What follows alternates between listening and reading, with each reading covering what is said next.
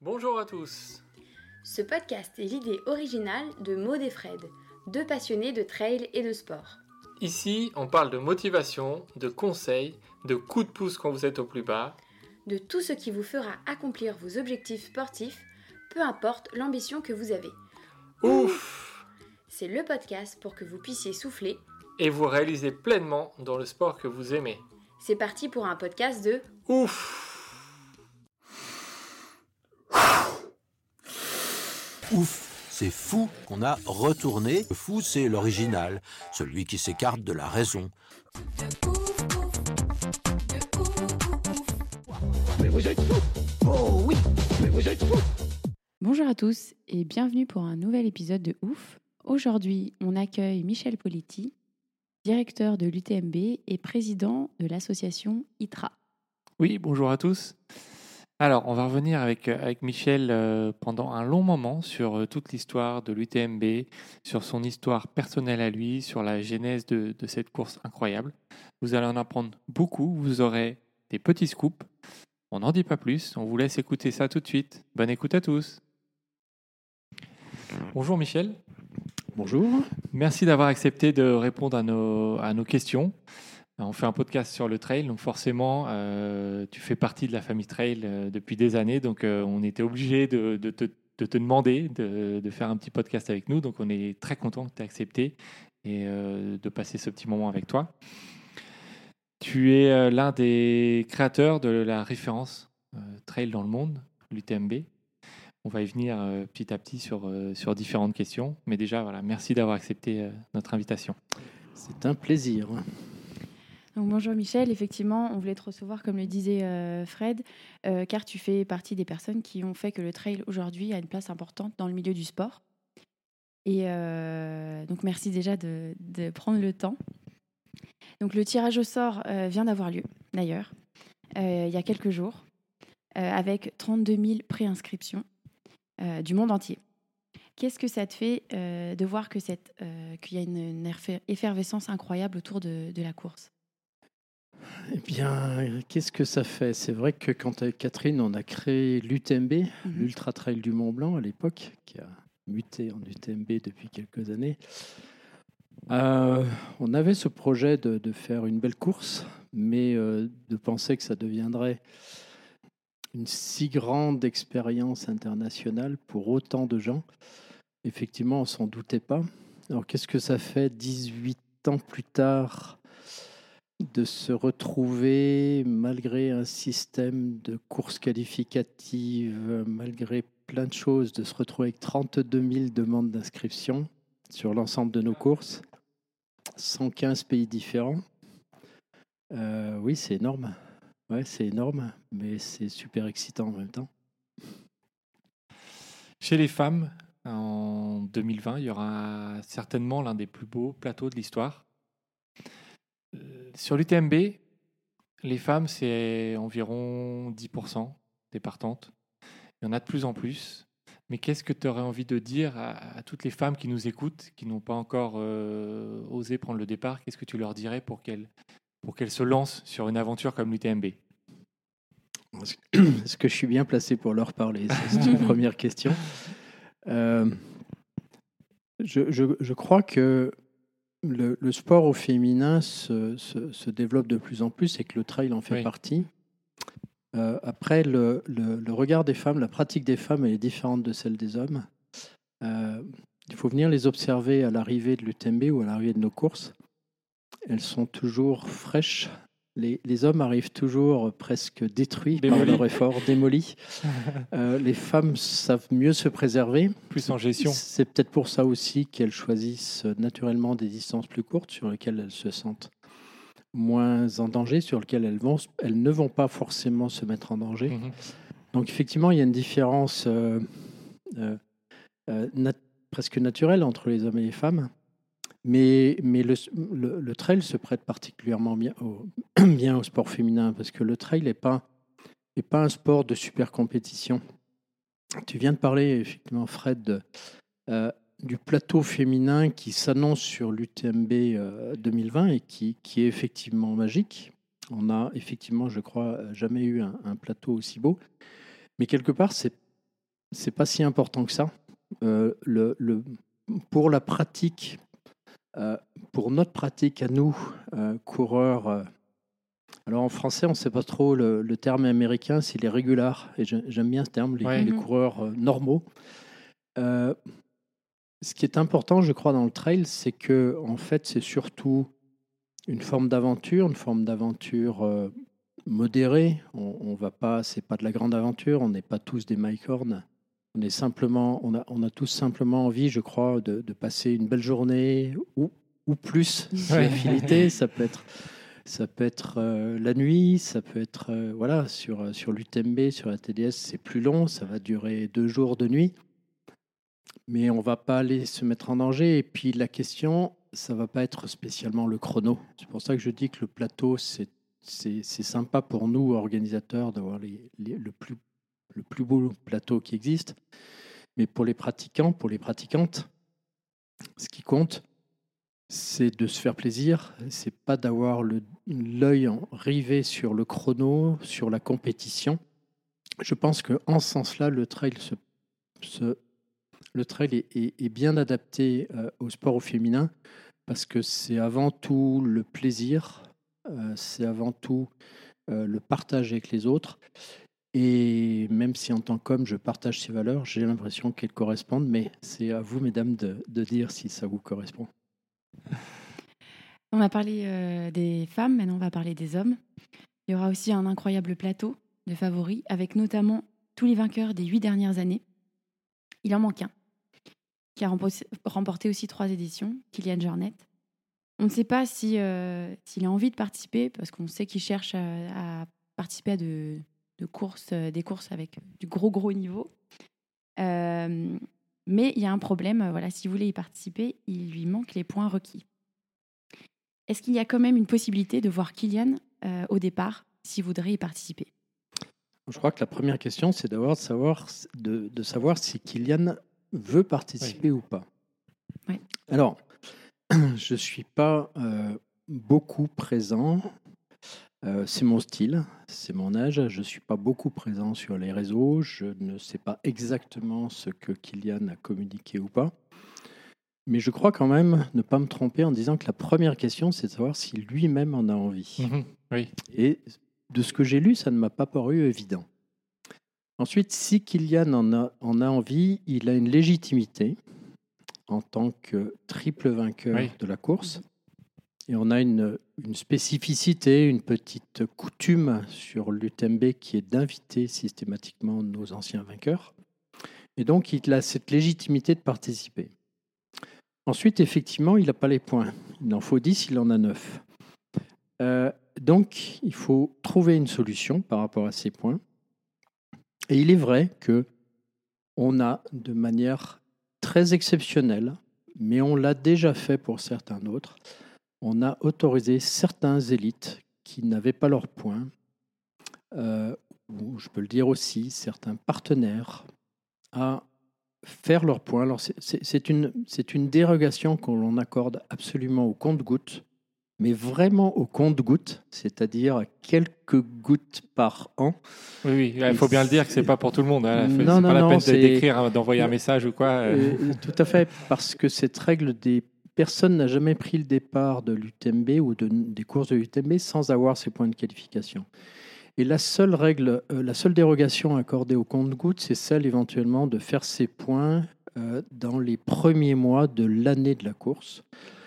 Et certains coureurs, euh, très peu, ont eu cette dérogation. Kylian, ça serait, je pense, légitime de la lui accorder si il le souhaitait.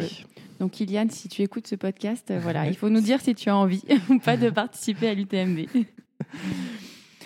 On va revenir à la, à la genèse de, de cet événement, de cet incroyable événement. Est-ce que tu peux nous raconter comment tout a commencé? Alors ça, ça dépend de la longueur de votre émission. Parce que si vous... euh, on a ça- le temps, on a le temps. comment, t'as tout, comment tout a commencé? C'est une histoire qui remonte... euh, c'est une histoire qui est un peu un mélange de, de- ma propre passion pour la course à pied et puis euh, après, effectivement, de, de circonstances qui se sont mises en place euh, euh, en, en- en 2002. Alors, en deux mots, ma, ma propre passion pour la course à pied, elle est, elle est depuis que je suis tout gamin. Euh, même si après, j'ai été pendant euh, très longtemps, euh, pendant plus de 30 ans, principalement un skieur de fond. Et, mais sans, sans jamais cesser de pratiquer la course à pied, mais plus dans une perspective d'entraînement. Et puis, et puis le, ski de fond m'a amené à, la recherche de l'ultra. Euh, et je me suis très très vite passionné pour euh, toutes les grandes courses de ski de fond de, de, de longue distance, Vaselopette, Transjur- Transjurassienne, euh, Finlandia, toutes les courses mythiques. tout- toutes les courses meetings de la World Lopette.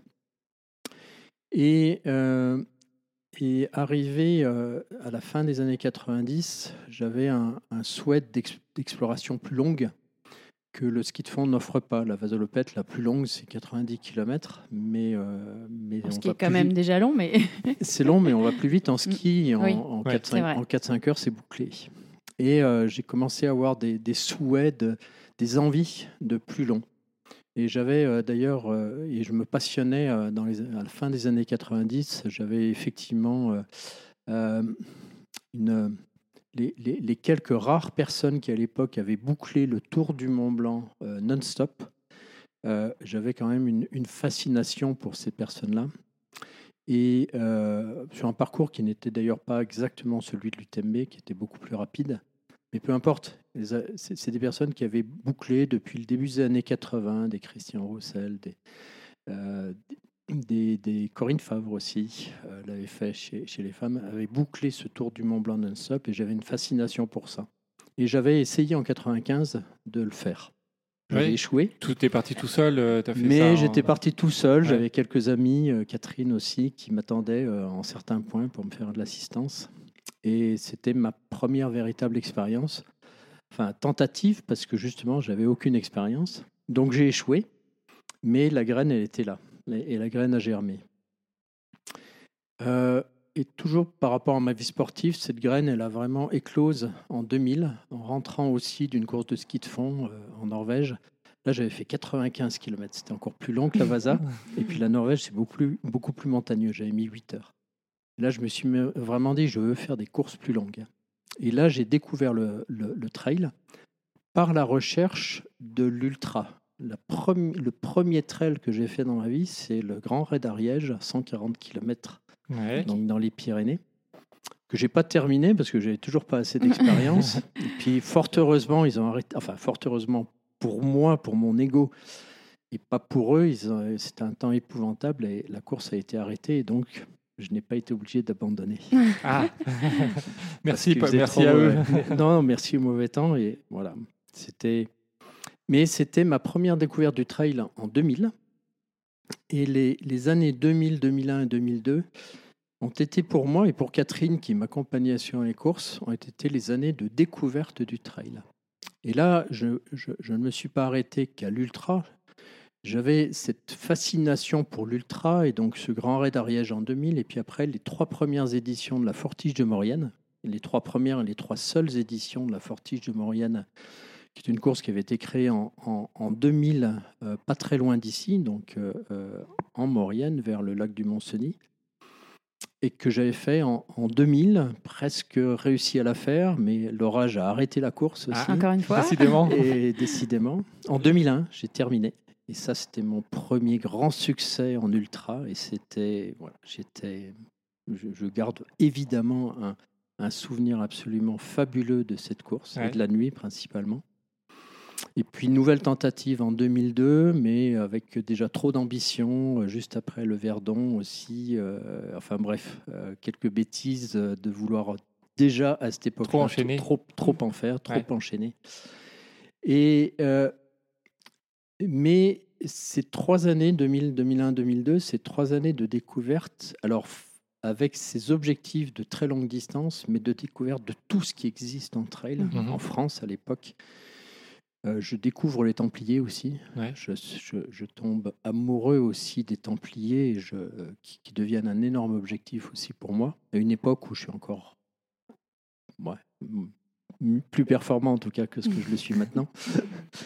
Et, euh, et c'est trois années magiques dans, dans notre vie où euh, tous les 15 jours, tous les trois semaines, Catherine, on s'en va et on Mhm. sillonne la France.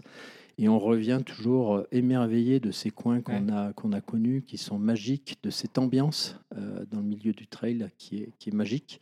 On revient sur cette convivialité qui, euh, c'est cet esprit beaucoup moins compétitif qui existe dans le trail. Et ça, ça nous, voilà, moi j'ai j'ai passé trois années fabuleuses. Et avec Catherine, quand on rentre et qu'on passe le tunnel euh, des Ouches et qu'on arrive face à la chaîne du Mont Blanc, Ah. là juste à l'entrée de la vallée de Chamonix, on se dit waouh, Un flash. ça serait si beau aussi d'avoir une course là autour. Mm. Mais on est occupé, on a une entreprise d'informatique et donc on est plus qu'occupé par notre travail. Et ça reste simplement, euh, voilà, Une idée, Une euh, idée. Une idée D'accord. Ça, c'est le volet euh, sportif. Euh, le, le volet de sur le, le plan de l'organisation pure, il existait dans les années 90 une course autour du Mont Blanc déjà. Nous ne l'avons pas inventé. Il existait déjà une course autour du Mont Blanc, mais qui était assez spécifique. C'était un relais de sept coureurs Mhm. Euh, qui se faisait sur la journée par un parcours très rapide. Euh, principal, chaque fois qu'on pouvait être sur le goudron, ça allait sur le goudron parce que c'était plus rapide. Donc c'était vraiment euh, dans un esprit très course à pied classique, euh, comme on fait du 10 km ou du Ouais, marathon. chrono, Euh, euh, chrono, rapidité, vitesse ouais. et le relais pour enchaîner le Tour du Mont Blanc le plus vite possible dans la journée. Mais c'est une course qui avait un succès euh, modéré, régional, en tout cas, qui attirait les meilleures équipes de, de, euh, de Savoie ou de, de- du Valais ou de, ou de la, ou de la vallée d'Ost. Elle s'appelait comment cette course? Ça s'appelait le Tour du Mont Blanc. je Ok, d'accord. Qui n'avait pas un nom plus spécifique Ouais. que ça. Euh, que j'avais fait avec, euh, avec des amis ou une, une année aussi avec ma fille. Euh, voilà, ça, il y avait une quarantaine d'équipes, 40-45 Mhm. équipes inscrites, c'était pas mal. Et, on- et tout le monde était relativement content avec ça. Jusqu'en euh, 1999, l'accident sous le tunnel du Mont Blanc, Oui. Qui fait 40 euh, victimes, l'incendie sous le tunnel du Mont Blanc, et qui bloque le tunnel du Mont Blanc pendant trois ans, 99, 2000, 2001. Mhm. Trois années pendant lesquelles cette course ne peut pas être organisée, Mhm. puisque Ouais. sans le lien entre Chamonix et Courmayeur, organiser une course serait extrêmement difficile. Et en 2002, au moment de la réouverture, du tunnel, l'organisateur a tenté de relancer cette course, mais ça a été un échec. Seulement deux équipes inscrites de mémoire et annulation de la course. Et à cette époque-là, on a un club de course à pied euh, ici à Chamonix, qui est toujours le même euh, aujourd'hui, qui s'appelle le CMBM, Chamonix Mont Blanc Marathon. Et euh, le président de l'époque, René Bachelard, a été singulièrement énervé de l'annulation de cette course. Il trouvait que c'était dommage que cette course qui réunissait les trois pays, euh, vous savez qu'ici on a la place du triangle de l'amitié. Le triangle de l'amitié, c'est le lien amical entre les Français, les Italiens et les Suisses. Et euh, René trouvait que c'était vraiment dommage que cette course était euh, annulée. Il était énervé, en colère. Et à force de le croiser dans la rue en septembre 2002, euh, une fois, deux fois, trois fois, on a fini par se dire que plutôt que d'en parler dans, la rue, ça serait bien d'en parler ensemble autour d'une réunion. Et donc, on a organisé, euh, Catherine et moi sommes venus avec deux, trois autres personnes que l'on pensait utiles. Et puis René a invité aussi de son côté quelques personnes. Et donc, on s'est retrouvés, euh, neuf ou dix personnes autour de la table en euh, septembre 2002 pour discuter de cette chose. Et à ce moment-là, bien sûr, mon expérience trail, celle de Catherine en tant qu'accompagnante, celle déjà de deux, trois autres personnes du club qui avaient testé aussi des très longues, nous ont naturellement fait dire que euh, l'expérience d'un tour du Mont Blanc non-stop devrait être euh, intéressante et mériterait que l'on organise une course. Il faut noter qu'à cette époque, on, on lance euh, ce qui deviendra donc l'Ultra Trail du Mont Blanc, qui à l'époque d'ailleurs s'appelait l'Ultra Trail international du Tour du Mont Blanc. Mhm. D'accord. La toute première, D'accord. le tout premier nom de la course, c'était ça. À cette époque, on avait une expérience euh, française uniquement de course à pied. On savait qu'il y avait le Grand Raid de la Réunion qui existait, mais personne ici à Chamonix n'y était encore allé. Donc on avait juste entendu parler d'eux et on n'avait rigoureusement aucune idée, par exemple, de ce qui se passait depuis déjà 30 ans aux États-Unis. Ouais. Et on ne savait même pas qu'il y avait des 100 miles aux États-Unis. Voilà, c'est juste un peu les circonstances. Mais euh, voilà, c'est venu comme ça, simplement de l'annulation de cette course et de la colère de notre président Ouais. de club et de, de cette idée de, euh, voilà, c'était le moment de dire, on, on rentrait avec Catherine de nos courses et on disait, ça serait magnifique qu'il y ait une course là autour du Mont Blanc. Et la colère de René nous en a donné l'occasion d'y aller, de se dire, oh, Ouais. voilà. Et c'est un projet qui est né au sein du club, juste par passion. On, pensait qu'il y avait quelque chose de bien à faire. On a là où les deux ou les trois premières années, on passait pour des fous furieux ici à Chamonix, vouloir faire un truc pareil. Mais dès le début, on savait que c'était euh, une belle aventure. Et dès après la première édition, on savait que ça pouvait devenir un truc vraiment magnifique. Par contre, comme je l'ai dit tout à l'heure, on risquait pas de savoir que ça D'imaginer deviendrait ce que c'est devenu. Et comment ça se passe la, la première année euh, au niveau des inscriptions, au niveau du balisage euh, du, du parcours? Comment on, on construit ça? Et comment on attire euh, les premiers inscrits euh? Par euh, mimétisme, euh, d'abord, on, on- on avait tous, on est on- au sein du petit groupe d'organisation, on était tous euh, coureurs ou euh, accompagnants de coureurs. Donc forcément, on avait déjà vu d'autres courses et, euh, et forcément, on s'est inspiré de ce qu'on avait vu sur les autres courses. Après, il y a un certain nombre de qualités à développer. Il se trouve que dans notre groupe, on avait naturellement euh, spontanément regrouper un certain nombre de qualités. Catherine et moi, on avait eu une expérience d'organisation quelques années avant, en 87 et 88, euh, d'une course de parapente. On avait initié, on, faisait du parapente à l'époque, et on avait initié la première grande compétition de parapente en France qui a duré l'espace de deux éditions, 87-88. Puis après, on était tellement ambitieux qu'on n'a pas atteint nos objectifs et la course s'est arrêtée. Mais, euh, ça nous avait quand même euh, bien rodé à l'organisation. Et puis, on était très actifs aussi dans la vie sportive ici à Chamonix. Et donc, euh, bénévole sur toutes les compétitions, enfin, sur beaucoup de compétitions organisées par le Club des Sports. Dans notre équipe, il y avait René Bachelard, notre président de club, euh, ancien général à la retraite, euh, qui, qui a eu aussi de, une grande importance dans le lancement de cette Mhm. course. Euh, dans le- il a joué un rôle politique important. Au début, il a fallu motiver toutes les communes, il a fallu voilà.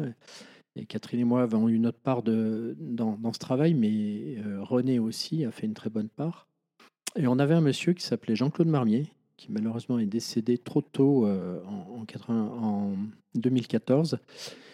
Euh, militaire aussi. Ça aide pour structurer un peu.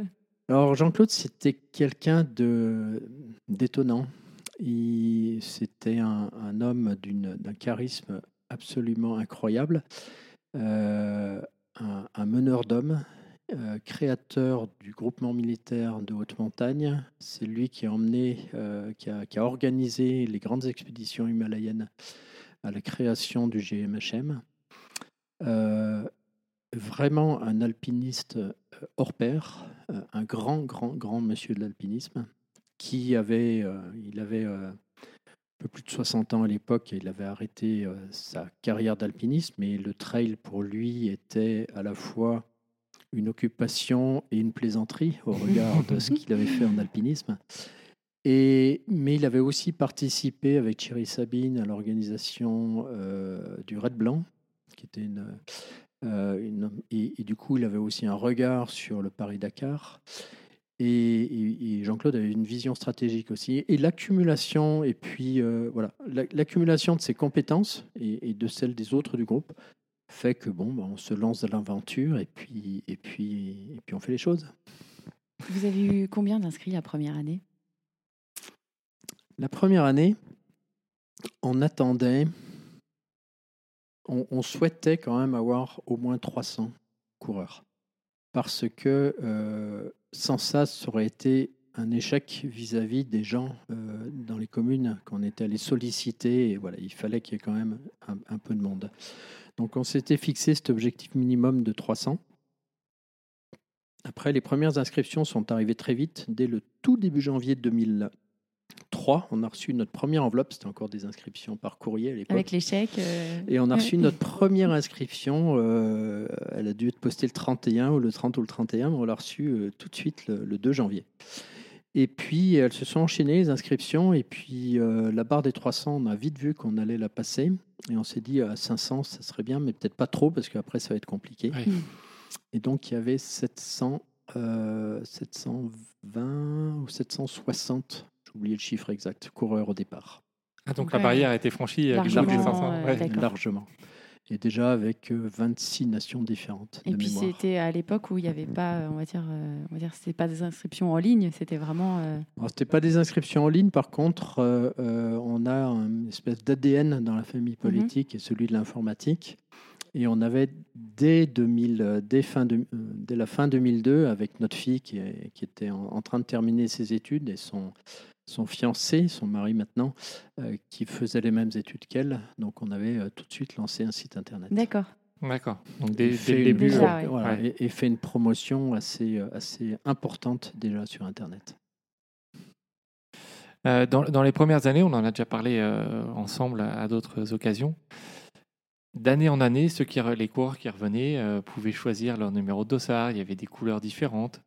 Comment vous êtes passé d'un système où euh, on pouvait s'inscrire euh, assez facilement à un système où il faut prendre la décision de faire un tirage au sort pour contrôler, etc. Comment ça s'est passé cette transition entre les premières années et le passage au, tirage au sort où il y avait beaucoup plus de demandes que de possibilités? Là, ça se joue simplement en, en cherchant des réponses par rapport aux bons problèmes que, euh, qui se posent quand on a trop de demandes par rapport aux places qu'on peut offrir. Euh, les premières réponses qu'on a données, alors on parlait, on, a, on avait 700, un peu plus de 700 coureurs à, à l'arrivée, de la- à- au départ de la première édition, Et combien à l'arrivée? 60 63 euh, à l'arrivée. Ah oui. Mmh. Ah, La première édition, juste pour l'anecdote, la première édition c'était en 2003, c'est l'année de la canicule 2003. oui, oui, tout à fait. Et l'UTMB à la fin août, c'est le premier week-end où il y a une dépression qui passe à la fin de la canicule. Et on a eu des conditions météo épouvantables. Et en fait, euh, on, on- on était parti sur le principe d'une course où tout le monde prenait le départ et les gens pouvaient choisir de s'arrêter et d'être classés à Courmayeur ou à Champais ou à Chamonix. D'accord. Ah, D'accord. Donc on faisait en fait trois courses en une. Et vu les conditions météo, eh bien euh, naturellement beaucoup de coureurs se sont arrêtés à, à Courmayeur et, ou à Champais. Et il y en a donc euh, 63, 63, donc qui moins ont de 10% terminé, qu'on voilà, que moins de 10% qui ont fini à, à Chamonix. 700 coureurs donc la première année, 1400 la deuxième. Euh, tout de suite, on voit que les limites vont se situer euh, aux alentours de 2000. Et limite en termes de, moyens logistiques, limite en termes de gestion de la sécurité, limite en termes de, fréquentation sur les chemins. Euh, et, euh, et les 2000, on les atteint dès la troisième édition en 2005. Donc la première réponse qu'on donne, euh, c'est à partir de 2006, on crée une deuxième épreuve. On crée la CCC en 2006 sur plus ou moins la deuxième moitié du parcours de l'UTMB parce que, eh bien, euh, depuis les, en 2003, 4 et 5, on a plein de gens qui ont pris le départ de l'UTMB qui n'ont pas, pu pas pu le finir. On se dit, ben, on leur fait une course un peu plus courte qu'ils pourront terminer sur la deuxième moitié du parcours qu'ils n'ont pas encore pu faire. Et pendant temps-là, donc, on ouvre des places sur le Grand Tour pour euh, accueillir euh, plus de personnes. Donc ça, c'est 2006, la création de la CCC avec, euh, je n'ai pas les chiffres exactement en tête, mais déjà entre euh, pas loin de 1000 à 1500 partants sur la CCC dès la première édition en, 2000, en 2006. Et en 2006, donc un UTMB qui est déjà bloqué à euh, un peu plus de 2000 coureurs. 2007, on reste avec ça. Et on, pousse la CCC au maximum, proche des 2000 coureurs. Elle est toujours restée un petit peu en dessous parce que les, chemins au départ de Courmayeur sont un peu plus étroits qu'ici dans la vallée de Chamonix pour le départ de l'UTMB. Et là, on commence à coincer. Parce que on voudrait encore agrandir l'événement, mais c'est déjà une forte charge de travail pour l'ensemble des communes concernées. Et donc 2008, c'est une année où on crée la PTL parce qu'on a envie de développer cet événement, mais cette PTL, on l'a créée euh, sur des, des- des principes complètement différents des autres courses. On l'a créée parce que c'est une course qui nous tient particulièrement à cœur au niveau des valeurs en particulier. À un moment où on sent que l'événement grandit Mm. et que et que garder les valeurs, ça mérite aussi de créer une course un peu différente qui va nous aider à les garder, ces valeurs. Mais, elle nous apporte, mais la PTL ne nous apporte pas de solution, puisque avec 300 coureurs au départ, ça ne nous apporte pas de solution par rapport au nombre. Et 2008, c'est l'année où les inscriptions que l'on garde de manière classique, comme on les faisait, de, comme on les Oui, fait premier inscrit, euh, premier, premier pre- arrivé, premier premier arrivé, premier servi. En 2008, les inscriptions sont remplies en 8 minutes. Ouais. Wow. Parce que on avait dit on, on ouvre les inscriptions à 21h, heure française. Et à 21h, tout le monde était sur son ordinateur. Ça faisait déjà longtemps que les inscriptions ne se faisaient plus que par ordinateur, que par Internet. Et, euh, et, et en 8 minutes, parce que notre serveur ne pouvait pas aller plus vite, si on avait eu une machine 8 fois plus puissante, ça aurait Ouais. été fait en une minute, euh, les inscriptions étaient bouclées. Et, et- et là, c'était compliqué parce que ça a généré énormément de frustration. Oui. Ah oui, forcément. De, ça a généré énormément de confusion et de frustration. Euh, euh, là, pour le compte, je me souviens bien, j'aime bien passer des nuits blanches en course, mais là, on a passé une nuit blanche à répondre ouais. au téléphone Ouais. et, à- et, et sur un- et- et aux emails. à expliquer. euh, Expliquer, gérer euh, tous les gens qui étaient là, qui n'ont pas pu s'inscrire, qui étaient super frustrés. Voilà, c'était c'était compliqué. Donc la décision qu'on a prise derrière ça, c'était de passer au tirage au sort. Pour passer au tirage au sort, assez rapidement, on s'est dit, on va, euh, on va pas partir sur un tirage au sort simple parce que euh, on se disait, mais il faudrait quand même qu'on essaye de trouver des critères quand même pour, pour mieux sélectionner les gens et en particulier pour mieux s'assurer que les gens qui veulent s'inscrire soient Capable. capables. J'aime Oui, on sait, Ouais. c'est pas je, le mot. je- je peut-être me pas le méfie bon un mot, petit mais peu du mot. Il ne faut pas que ça soit. C'est pas un jugement de valeur, euh, mais qu'ils aient l'expérience. qu'ils aient l'expérience nécessaire pour faire cette course. Et donc, en même temps que on a introduit l'idée du tirage au sort, on a donc introduit la nécessité d'avoir fait des courses de qualification. Ces courses de qualification, tout le monde les connaît aujourd'hui sous forme de points, les points de qualification qui sont nécessaires. Au début, sur la première année, c'était simplement, il fallait avoir fait une course de plus de 80 km ou deux courses de plus de 50 km. Et puis, vu les résultats de la première année, l'expérience, etc., c'est après où on a mis en place le système de points et qui perdure toujours maintenant. Euh, voilà.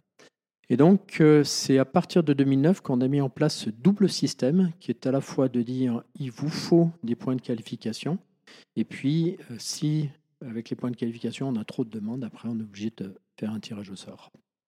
D'accord. Et ça, malgré tout ça, ça continue euh, d'année en année. à- Et malgré tout ça, ça continue d'augmenter. Euh, on crée en 2009 aussi, on crée la TDS, où là on trouve la possibilité, donc on n'avait pas trouvé précédemment, en allant s'appuyer sur les, sur, les, sur les communes de Savoie, qui étaient peu ou mal concernées par, le, par, le- par nos courses, Bourg-Saint-Maurice, Haute- Haute- Haute-Luz, Beaufort.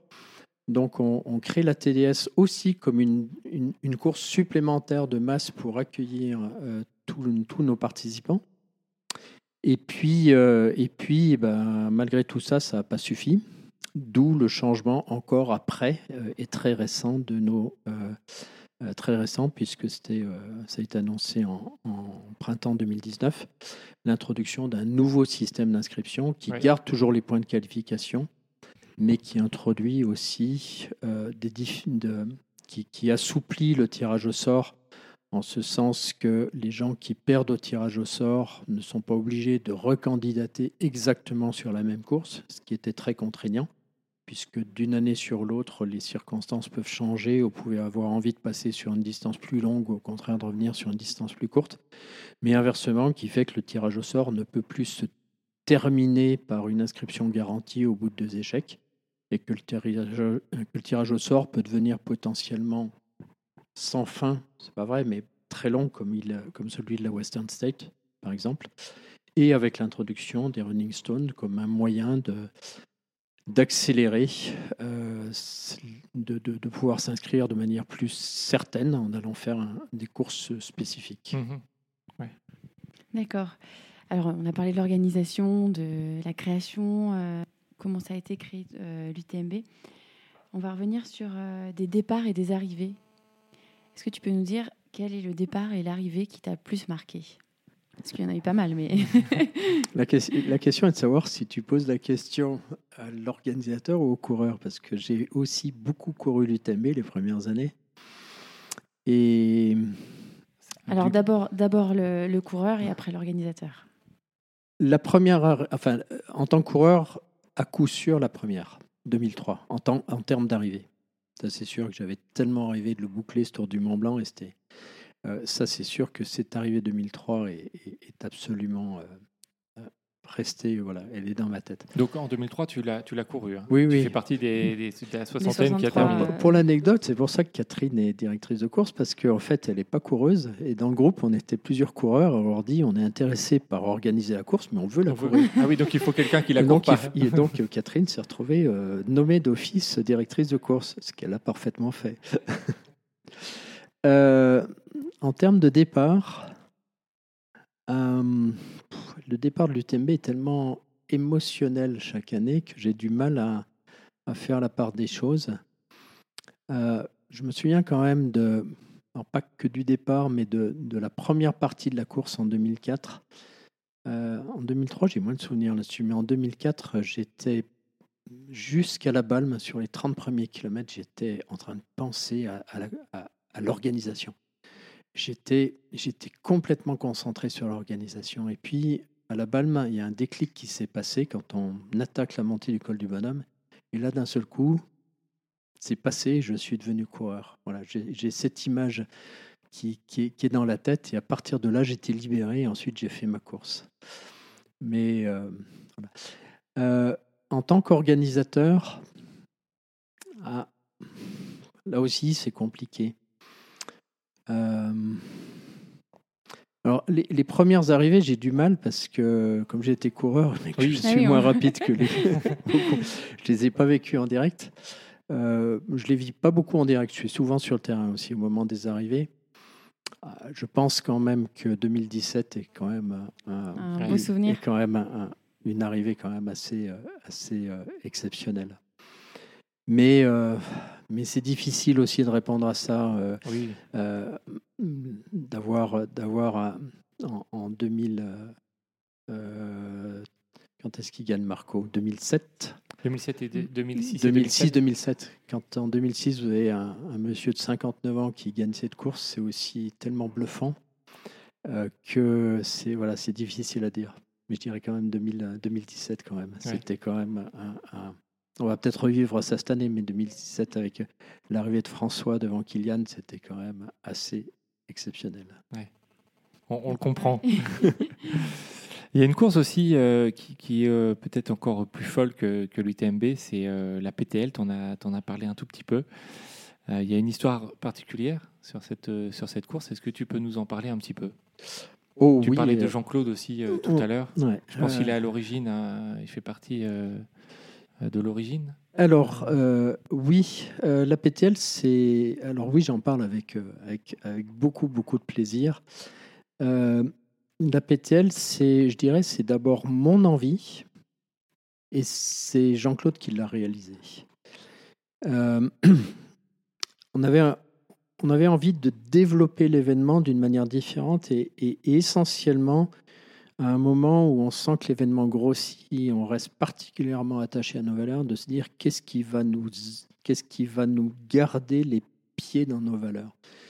et d'avoir une course différente, d'avoir une course en équipe qui exprime totalement l'idée de la solidarité, d'avoir une course en autonomie presque totale euh, qui, euh, sur des sentiers non balisés, euh, quand il y a des sentiers où donc l'esprit d'aventure, là, il est complet.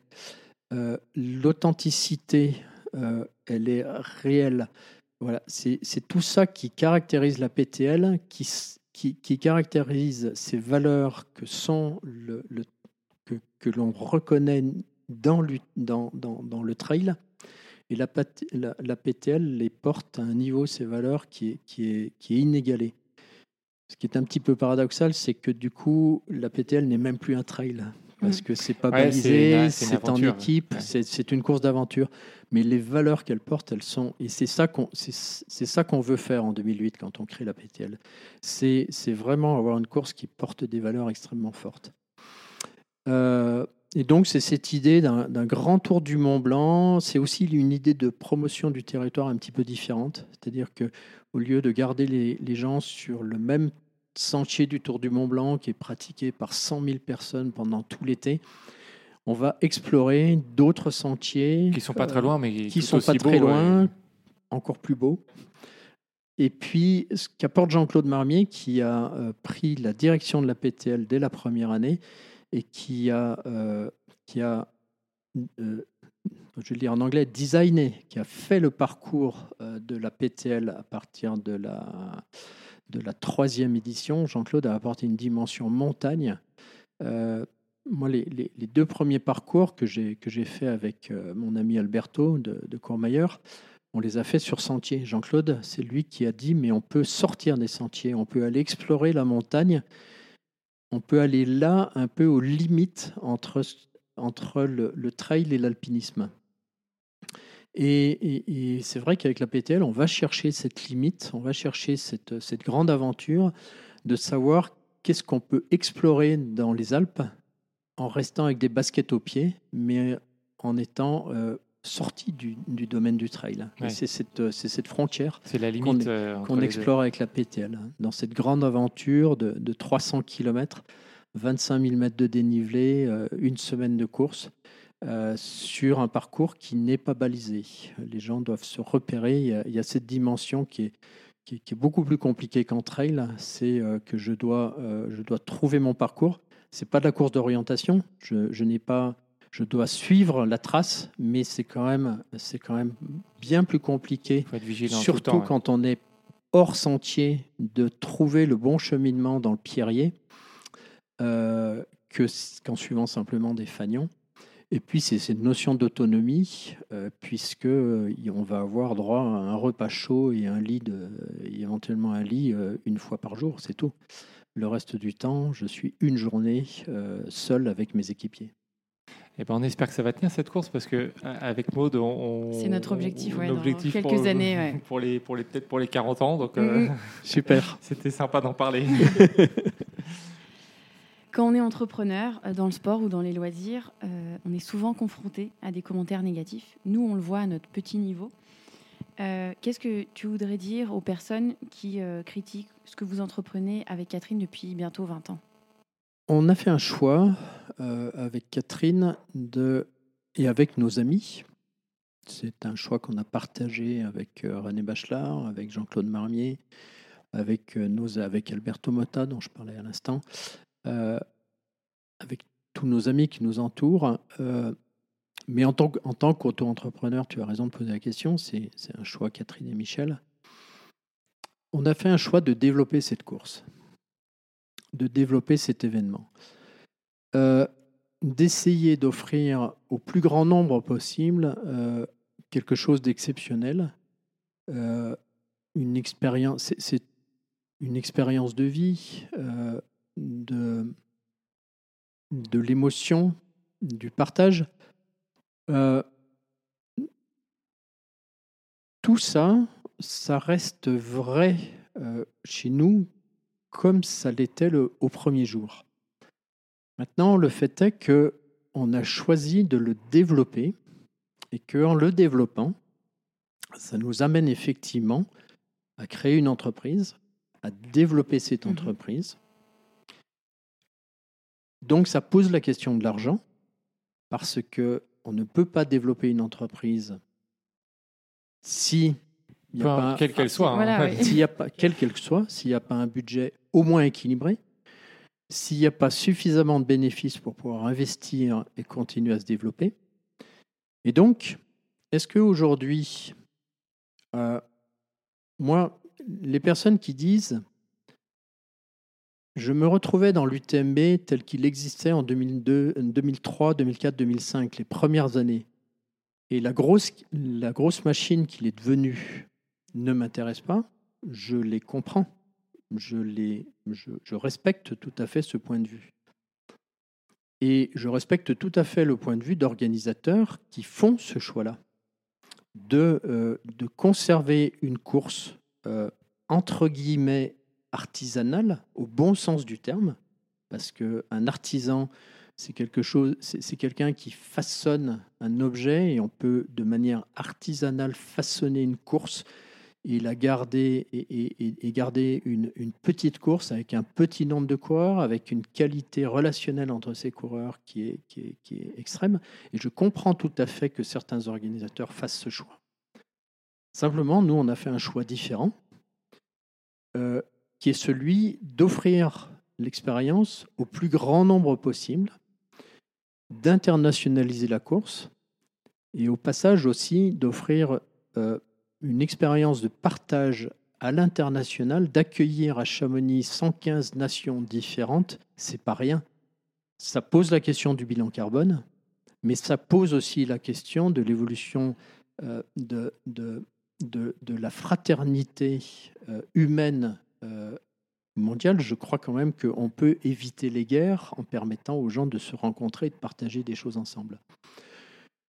Donc c'est ce choix qu'on a fait. Euh, que les gens nous critiquent parce que c'est devenu une grosse machine, une grosse entreprise, je peux le comprendre. Euh, moi, je me sens tranquille parce que je, vis tout ça avec les mêmes valeurs et en défendant les, valeurs qui étaient les nôtres à, à l'origine. Je crois qu'elles n'ont pas changé et que, euh, en tout cas, je me lève tous les jours en pensant à ces valeurs et en me disant comment je les respecte. Euh, tu l'as tu l'as évoqué, hein, euh, l'internationalisation de la course. Depuis quelques années, vous avez créé des courses by UTMB à l'étranger. Gaoligong en Chine, Ushuaia en Argentine, euh, Val d'Aran dans les Pyrénées, où il y aura la première en, en 2020. Et Oman. Et Oman, Oman by UTMB, oui, j'allais oublier euh, peut-être le, le plus beau, euh, joyau. le, le plus beau euh, dont tu nous as déjà parlé. Euh, Est-ce que tu peux nous expliquer pourquoi créer des courses by UTMB, pourquoi s'internationaliser? C'est, c'est à la fois le. En fait, on a eu depuis, le, depuis l'origine, on a eu cette envie d'international avec Catherine. Donc déjà dès le début, c'était un peu. Alors dès le début, c'est dès le début parce que quand je vous ai parlé de mon expérience sportive, je vous ai parlé de la World Lopez. Ski de fond et, de, et Exactement. du fait que j'ai, je les ai pas toutes faites, mais j'ai fait quand même un, un grand nombre de courses de la World Lopez, euh, un peu, euh, un peu partout, euh, spécialement en Europe. euh, voilà. Et, et dès les premières années, dès 2006, on se dit ouais, ce serait super, ce serait super de faire un, un grand, un, un grand circuit international euh, de, de trail longue distance. C'est ce qui donne. euh, euh, c'est- pour ça qu'on crée en 2000. euh, on, a- on lance en 2013, première édition en 2014, euh, l'Ultra Trail World Tour. L'Ultra Trail World Tour, il est né ici, euh, dans, dans ce bureau, là où, là où on est euh, aujourd'hui. Oui. Le premier stagiaire Ultra Trail World Tour, euh, on l'a embauché avec Catherine euh, au sein de l'équipe UTMB euh, en, en 2013, ici. Et puis l'Ultra Trail World Tour, ça a été une, très belle expérience, mais une expérience qui était un peu compliquée. Ça, c'est, devenu un beau circuit, euh, mais ça ne nous a pas non plus euh, totalement satisfait dans notre envie internationale. D'accord. Voilà. Pas rentrer dans tous les détails, mais on, on a gardé avec Catherine euh, un peu de, de frustration sur un certain nombre de points. Et donc, on a, euh, et, et on avait, on avait diablement envie, euh, et on l'a toujours pas fait, mais on avait diablement envie qu'il y ait une grande course aux États-Unis. Ouais. Parce qu'aux États-Unis, c'est un pays paradoxal, c'est le, le, le, le- le berceau du trail. Et à la fois culturellement, mais aussi par l'imposition des règlements très stricts dans les parcs américains, ils ont des courses qui sont limitées à un nombre effroyablement petit de coureurs. Et, et on voulait créer une grande course à San Francisco. Parce que ça faisait quelques années qu'on allait à San Francisco. euh, On était partenaire de The North Face à l'époque et euh, on allait en décembre sur la finale du North Face Endurance Challenge là-bas. Et, et- et on était, pff, on était dépité de voir cette course qui est organisée comme n'importe quelle petite course ici en France. On se disait, mais c'est pas possible qu'il n'y ait pas un grand événement Ouais, de trail running aux co- Je États-Unis. confirme ce que tu dis. J'ai participé à la Hard Rock. J'ai eu la chance de participer à la Hard Rock. Et effectivement, comme tu le dis, l'organisation, au départ, en fait, il n'y a pas de ligne d'arrivée, il n'y a pas d'arche. Au départ, euh, spectateurs, euh, on est tous ensemble, c'est un, un même peloton. Et d'un coup, on entend 3, 2, 1, top, c'est parti, à, à voix haute comme ça. C'est un peu, c'est ce que tu résumes un peu, la philosophie. le- le- le- c'est une philosophie totalement différente. Ouais, puis encore pour le hard rock, c'est peut-être assumé hein, avec un très très petit nombre euh, de. Oui. de coureurs, mais, Encore plus. mais même le North Face Endurance Challenge qui, qui vise à attirer quand même plusieurs milliers de coureurs, euh, ça se fait au milieu d'un grand champ, dans la boue, dans le. Enfin, c'est et, et c'est ça, c'est euh, la course à l'américaine, c'est un départ, une arrivée, un chronométrage. Ouais. Point. Ah L'ambiance, la- la- l'animation, le côté événementiel, euh, on aurait envie de, de- développer ça. Ça existe sur la Western State. Il y a, y a- y a- un truc très très particulier sur la Western State qu'il faut. J'ai eu la chance de le vivre, c'est pas mal. Mais en tout cas, on voudrait le faire à l'échelle d'un grand événement. Et donc, ce qui nous anime encore, malgré la création de l'Ultra Trail World Tour en 2014, ce qui continue à nous. On, on a envie de. On n'est pas encore satisfait. Et on a l'opportunité, euh, par la rencontre et la discussion avec, euh, avec euh, Rémi Duchemin, qui est le, patron à l'époque d'OC Sport, qui est un- une société d'événementiel suisse. On, imagine ce projet de, de- développer des courses à l'international et pas seulement d'essayer de réunir des courses existantes, mais d'en développer des nouvelles. Et de se dire, ben, on a passé beaucoup de temps à, développer, perfectionner euh, l'UTMB, on a acquis une expertise réelle, euh, reconnue, et ben, pourquoi pas, euh, pourquoi pas, c'est- un challenge aussi su- supplémentaire, eh bien, proposer à d'autres de, euh, de bénéficier de cette expertise. Et donc, c'est l'idée de, de, de- ce qui est devenu euh, cette notion de, franchise. Voilà, avec toujours euh, le manque pour moi d'une course aux États-Unis, mais ça viendra peut-être un jour, mais c'est plus compliqué. Mais c'est comme ça que c'est parti. Sur cette idée voilà, de dire ben, on peut partager avec d'autres, on peut proposer à d'autres de bénéficier de notre expérience et de créer euh, dans leur coin, à eux euh, et avec eux, euh, des, des, des, Des des nouvelles beaux courses. événements. Donc alors du coup c'est des nouvelles courses qui n'existaient pas et en gros c'est ça vous accompagnez une équipe locale au développement et à la création de la course. Vous êtes un peu des, les, les conseillers de, de- des, des personnes des locaux sur place qui euh, après s'occupent de l'événement. Absolument, absolument. Le, trail, ça ne peut être organisé que localement. Euh, il faut que ça soit une équipe locale. Euh, si tu n'es pas chinois, tu n'organises pas en Chine. Euh, organisé à Oman, il faut que ça soit une, boîte d'Oman qui organise ça. Le Val d'Aran n'existerait pas sans, la volonté de la personne qui nous a contactés qui, qui est là-bas. Mais notre rôle, effectivement, c'est de les accompagner, de les conseiller, euh, de leur faire gagner du temps. Tout ce qu'on a appris au fil des ans, eh bien, on, peut, on peut leur permettre d'aller plus vite, d'aller plus vite, plus rapidement Oui. donc, euh, vers l'objectif. D'une, et, et avec un, un niveau de, de- euh, avec des critères aussi très importants.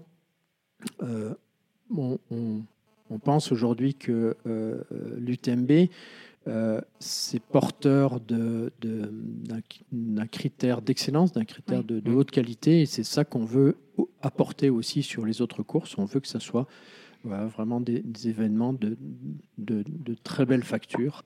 Oui, tout à fait. Et, du- et les parcours, la plupart des parcours, je pense que tu as toi-même euh, repéré et tracé une partie des parcours.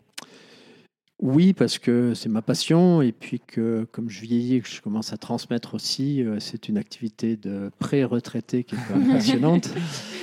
Et, et après, il faut que je, me, que je fasse un peu attention parce que toi, Oman, j'ai dessiné un parcours euh, qui était trop difficile. Je me suis laissé emporter par ma passion et, et ce qu'on a fait à Oman était trop dur. Et c'est pour ça que les parcours 2020 d'Oman ont été un petit peu simplifiés pour être euh, voilà, plus accessibles parce qu'ils étaient trop, ils étaient trop difficiles. Les parcours 2020 sont réellement, euh, tout en étant magnifiques, Oui, parce tout que en Oman restant est un pays fabuleux, mais les parcours 2020 sont quand même euh, revenus dans la norme Mm. euh, dans laquelle ils n'étaient pas jusqu'à présent. D'accord. En plus des courses que vous avez créées, euh, donc, euh, vous avez un système de points avec l'ITRA euh, qui donne un classement mondial pour chacun des coureurs. Vous avez racheté l'Ultra World Tour, euh, Ultra Trail World Tour, pardon, un challenge mondial pour euh, les trailers. Et vous avez euh, également un système de chronométrage live trail. Est-ce que tu peux nous dire quelle est l'ambition à long terme de l'UTMB À part la, course aux États-Unis dont tu as parlé tout à l'heure? Trois sujets. je, je- je distinguerai, j'y reviendrai euh, en dernier, sur, sur l'ITRA. Puisque l'ITRA est une association indépendante euh, qui, qui collabore avec l'UTMB sur un certain nombre de points, mais j'y reviendrai après. Euh, la question de l'Ultra Trail World Tour. Euh, comme j'ai expliqué, l'Ultra Trail World Tour est, né de la volonté de Catherine et Michel. Ensuite, il avait été organisé avec notre accord, mais, et, avec aussi les possibilités de l'époque, sous forme d'une société dont on n'avait pas la majorité. C'est euh, une autre personne qui avait pris la majorité et mis les moyens financiers nécessaires aussi euh, pour cela. Euh, comme j'ai expliqué, on avait à la fois en lançant l'Ultra Trail World Tour puis en lançant les, franchises by UTMB, on, essayait d'exprimer nos aspirations à l'international. Et on est arrivé à un moment, euh, l'année dernière, 2019, où euh, il fallait euh, rendre cohérent l'ensemble. Et rendre cohérent l'ensemble, c'était regrouper l'ensemble de toutes ces courses en un seul grand circuit, très ambitieux, beaucoup plus beaucoup plus qui, qui, soit vraiment le grand circuit international de course de plus de 100 km. Et donc, euh, effectivement, ça nous a amené à, ça nous a amené à reprendre le contrôle euh, d'une société dans laquelle on était déjà euh, qu'on a à la base, mais à, reprendre le contrôle de cette société Ultra Trail World Tour. Pour simplement faire en sorte que l'ensemble de ce qu'on construit soit, soit plus cohérent et, et, plus attractif aussi euh, pour l'ensemble des organisateurs membres de l'UTWT, mmh. que ces organisateurs soient des organisateurs indépendants, les courses historiques, Lavaredo, Transgran Canaria, euh, Hong Kong, euh, Ultra Trail Mont Fuji, ou que ce soit les nouveaux entrants, et en particulier les, les Bay UTMB qui, sont, qui rentrent. Euh, la question de Live Trail, elle se pose simplement parce que, euh, effectivement, je l'ai dit tout à l'heure, on a euh, un ADN informatique dans la famille Poletti. Euh, avant de, avant de, de créer l'UTMB en 2003 et encore quelques années après, euh, je, je, dirigeais et Catherine a travaillé aussi de longues années dans une société d'informatique. Qui était la vôtre aussi ou... qui est, Que j'avais créée en 87, euh, en 89, pardon. Euh, elle a eu 30 ans l'année dernière, qui existe toujours. Elle est à Passy, il y a 75 personnes. Elle, euh, elle s'appelle Jinkoya et elle fait des logiciels pour les magasins de sport. Elle est leader sur son marché. Cette société, je l'avais créée, je la, ai, je, la dirigeais en 2003, à un moment où ma fille et son mari finissaient leurs études d'informatique. Donc il y a vraiment un ADN informatique dans la famille. Donc très naturellement, euh, quand on a lancé l'UTMB en 2003, on a axé euh, le développement de l'Ultra Trail du Mont Blanc sur euh, l'informatique un site internet, mais pas que un site internet, tous les outils qui vont avec ça, et en particulier le suivi de la course. C'était extrêmement frustrant à l'époque d'avoir des courses où on a le départ et ensuite on sait On sait pas, absolument rien de Jusqu'à ce qui se passe jusqu'à l'arrivée. Et c'est des courses qui durent des heures et des heures et des heures, voire des jours et des nuits, et on sait rien de ce qui se passe. Même pour les organisateurs. C'est important de, de savoir où les coureurs sont. Tout à fait. C'est à la fois extrêmement important, c'est frustrant en termes de pour suivre la course, mais c'est mais c'est c'est dangereux en termes d'organisation parce qu'on ne sait pas où sont les coureurs. Et donc dès la première édition en 2003, on a déjà avec euh, Isa et Mika, euh, ma fille et, mon beau-fils, on a déjà l'idée d'améliorer le système de chronométrage et de récupérer l'information en live euh, pour pouvoir suivre la course. Et donc ça, et, au fil des ans, 2004, 2005, 2006, le système s'améliore petit à petit, jusqu'à un moment où bah, on se dit, est-ce qu'on continue à développer ce système en interne de l'UTMB euh, ou est-ce que euh, il serait pas plus est-ce que ce serait pas mieux pour mieux le développer de le,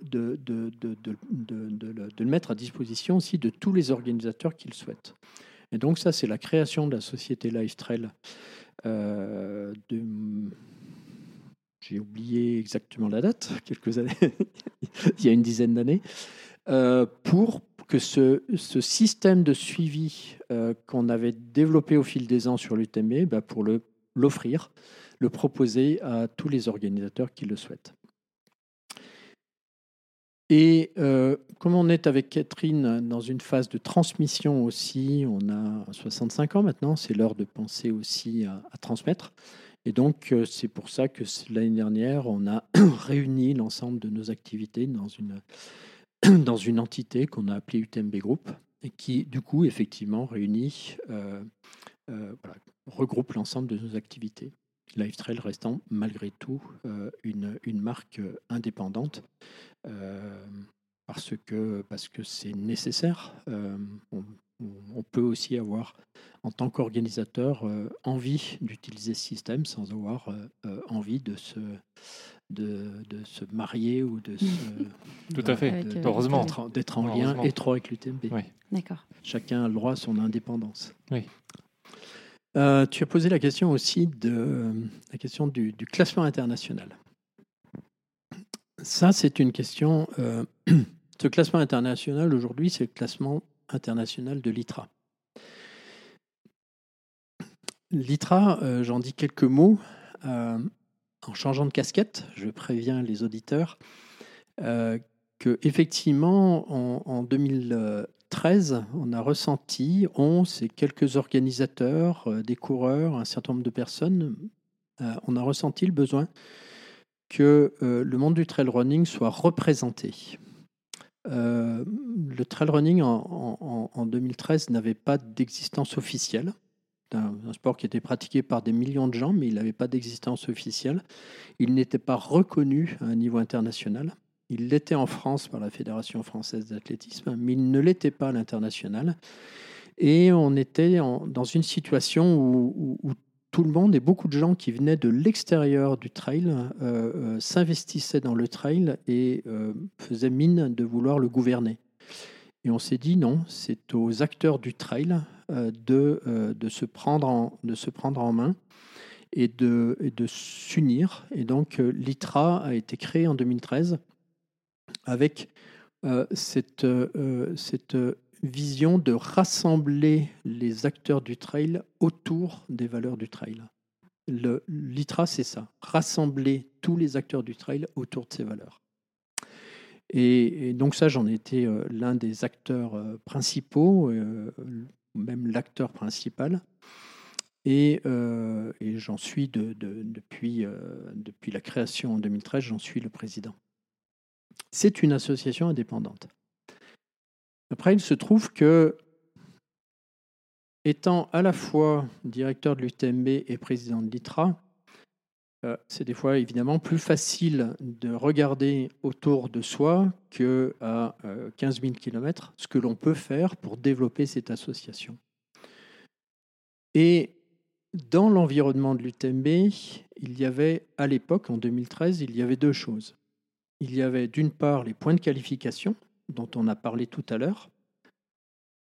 Et il y avait, non publié, mais il y avait ce classement international que une personne qui s'appelle DJ Kurdi, qui est très proche de nous, qui a toujours euh, qui, habitait à Chamonix de longues années, il est à Annecy maintenant, et qui, qui a toujours été extrêmement proche de l'organisation de l'UTMB. Et donc, dans le cadre de l'UTMB, étaient nées ces histoires de points de qualification, et était né, même s'il n'avait pas encore été publié, ce classement international.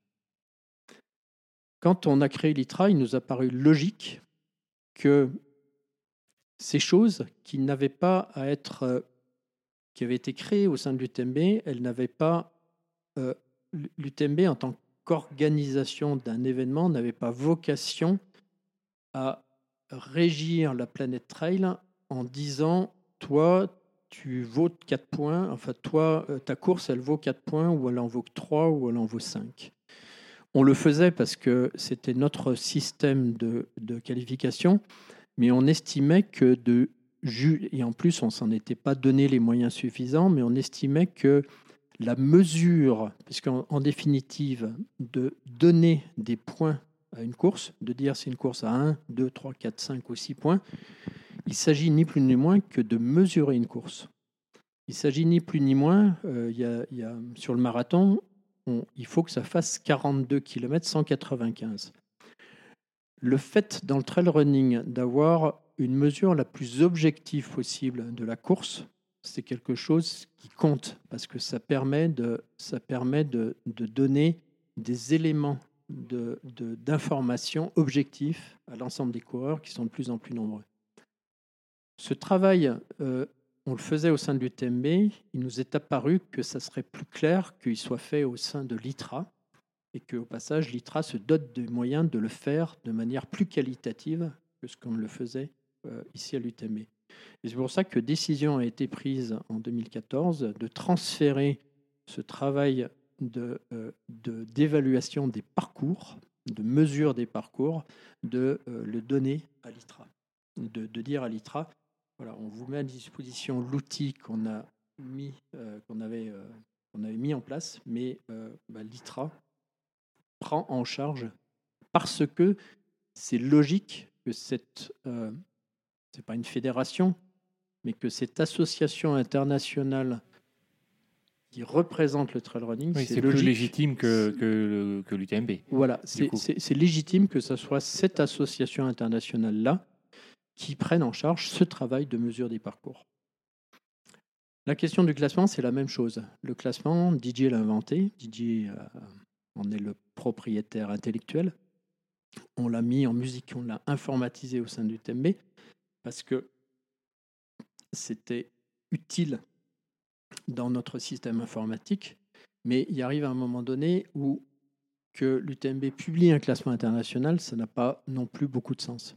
Et donc, c'est pour ça qu'on a aussi demandé, proposé à l'ITRA euh, euh, de s'occuper, de prendre en charge ce classement et de le publier donc, sous forme de ce qui est l'indice de performance ITRA. Et qui est effectivement un outil extraordinaire, puisqu'il apporte aussi euh, dans, dans, le, dans, le, dans, le, dans le paysage du trail running, il apporte aussi cette, ce moyen de, de, de, fédérer tout le monde en, donnant une idée de, de mesure, de, comparaison. C'est vrai que le, le, fait d'avoir dans le milieu du trail running un classement international ou quelque chose, pas exactement un classement, mais quelque chose qui permette à tous les coureurs de se repérer, de se situer, c'est aussi quelque chose de très important. C'était bien de, distinguer les deux, du coup, euh, mhm. c'était bien d'expliquer tout ça, pour, parce que je pense qu'il y, en a, y en a beaucoup qui peut-être mélangent les deux, etc. C'est bien de, c'est bien de l'avoir précisé. Alors c'est, vrai que euh, des fois on, me reproche d'être jugé parti dans cette histoire parce que euh, peut-être qu'on aurait pu développer l'ITRA avec d'autres outils que les outils issus de l'UTMB. Certainement, si je n'avais pas été, si l'ITRA avait été lancé par quelqu'un d'autre, euh, par un Américain, par un Sud-Africain, par, euh, par, euh, quelqu'un d'Hong Kong, ben, forcément, il, aurait, il aurait développé l'ITRA en fonction de, de, son expérience, de son expérience, de son entourage, etc. moi, je suis effectivement je ne suis pas tout seul à avoir lancé l'ITRA, mais je suis vraiment la personne qui a vraiment fait que l'ITRA existe. Et forcément, à un moment où les, premières, les, premiers mois, euh, ben, on, lance cette association et il faut, pour que cette association existe, il faut qu'il y ait des adhérents, il faut qu'il y ait des organisateurs qui, adhèrent, il faut qu'il y ait des coureurs qui s'intéressent à l'ITRA. Eh bien forcément, on s'intéresse. Moi, je me suis intéressé à ce qu'il y avait autour de moi et il m'a semblé que effectivement, ces deux outils euh, que l'on avait commencé à développer au sein de l'UTMB et que l'on proposait à l'ITRA, parce qu'après ça a été une décision de l'ITRA effectivement d'accepter de gérer, de, prendre en charge ces deux choses-là, ça nous paraissait deux bonnes choses parce que la mesure des parcours et, euh, et, la, et la, le classement avec quelques guillemets parce qu'on est dans le milieu du trail running et on a dit que c'était pas trop compétitif.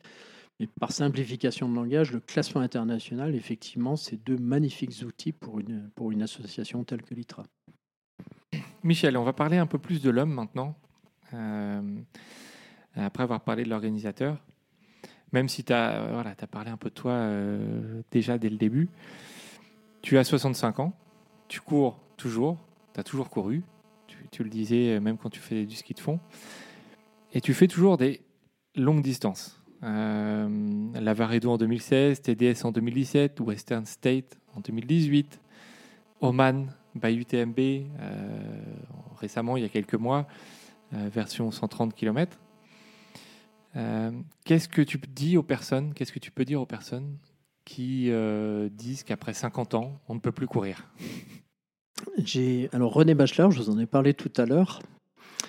Euh, président du Chamonix Mont Blanc Marathon à l'époque de la création du TMB, a aujourd'hui 87 ans. Et il court toujours. Oh là là. Des longues distances ou des... Alors, il a été obligé de réduire les distances. Il voulait faire la MCC l'année dernière et il en a été empêché parce qu'il avait fait une chute avant et donc il n'était pas rétabli. Il a couru le, le, petit art. Il a fait 15, km, mhm. mais il est capable d'en faire plus. Euh, qu'est-ce que je réponds euh, à ça? La, Moi, j'ai passé une époque, euh, quand j'ai découvert le trail, j'ai passé une époque où j'ai passé mes, mes, mes années, mes années d'or, je ne sais pas comment les appeler. un moment, quand on découvre cette discipline, on, on peut courir tout le temps, tous les jours, faire des compétitions toutes les semaines, et ça passe, et c'est magique. Il n'y a pas d'âge. Et, on se sent le roi du monde.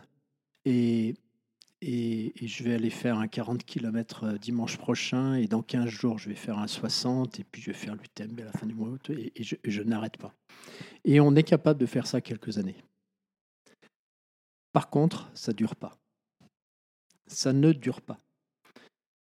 Euh, et donc, il faut se méfier de deux choses. D'abord, il faut se méfier du fait que c'est un sport euh, addictif. Et il faut faire gaffe à cette addiction. C'est une vraie drogue. Ne pas en faire trop. Et on a envie de sortir tous les jours. Et je vais me lever à 5 heures du matin et je vais repartir après euh, être rentré du boulot. Et, je vais, et, le week-end, je vais, ouais, j'embrasse les enfants, puis je pars vite courir et je n'arrête plus.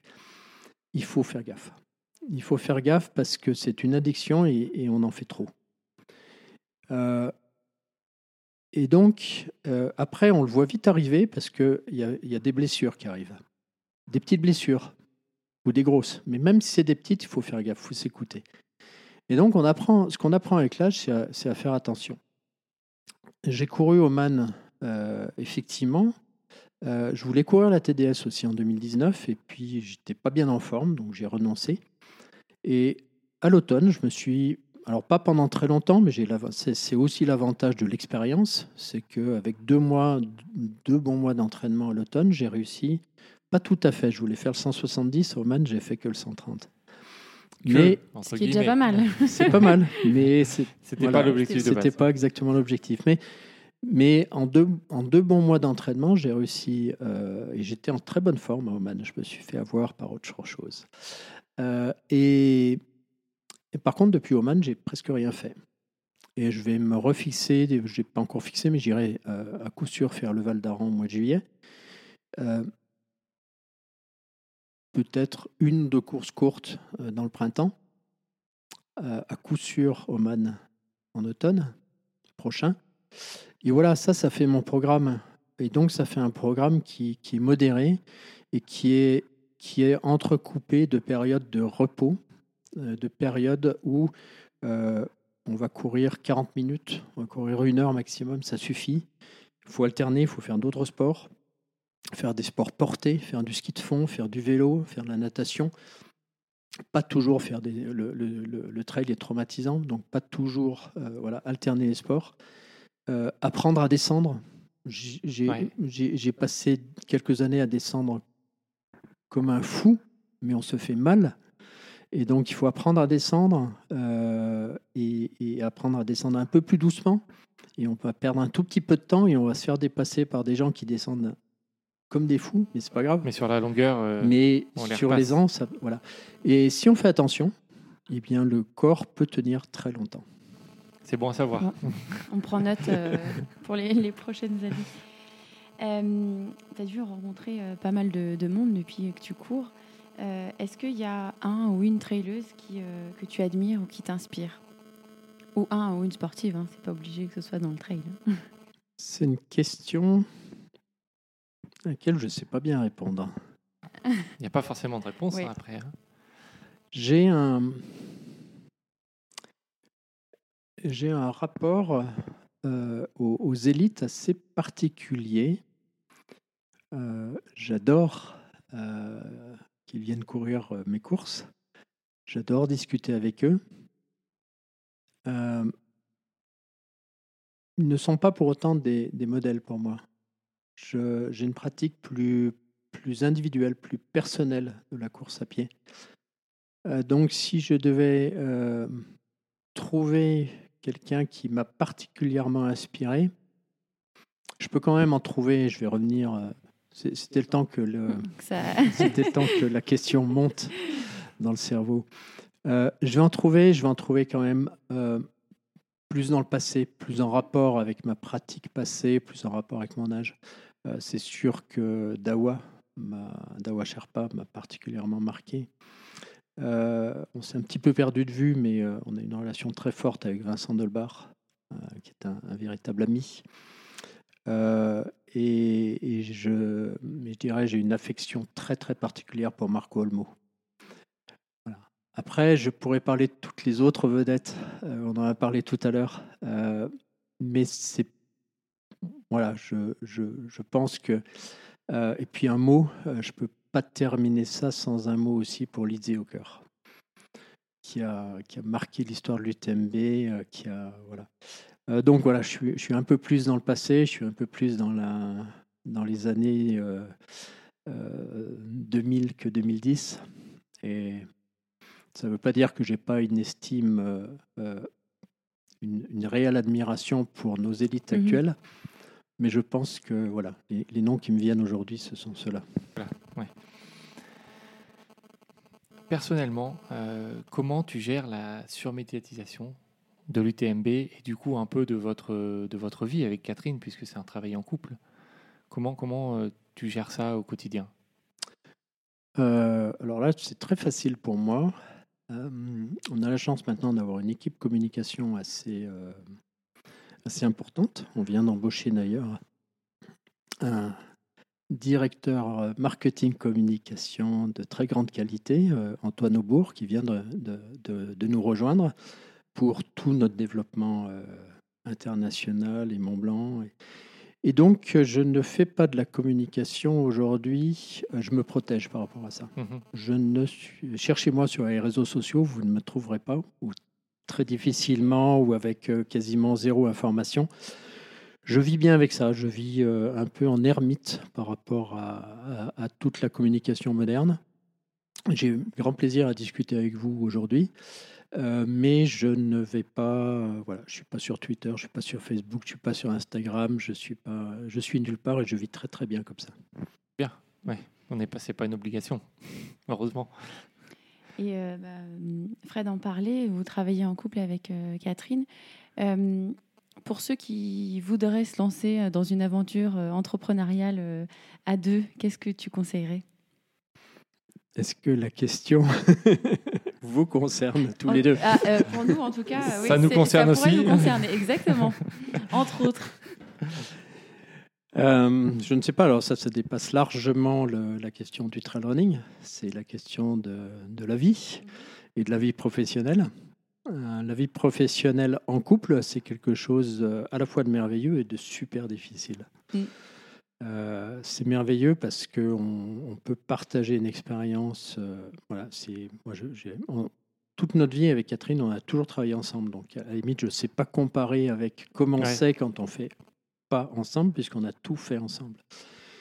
C'est génial, c'est incroyablement difficile. Et Dieu sait qu'on s'est engueulé avec Catherine.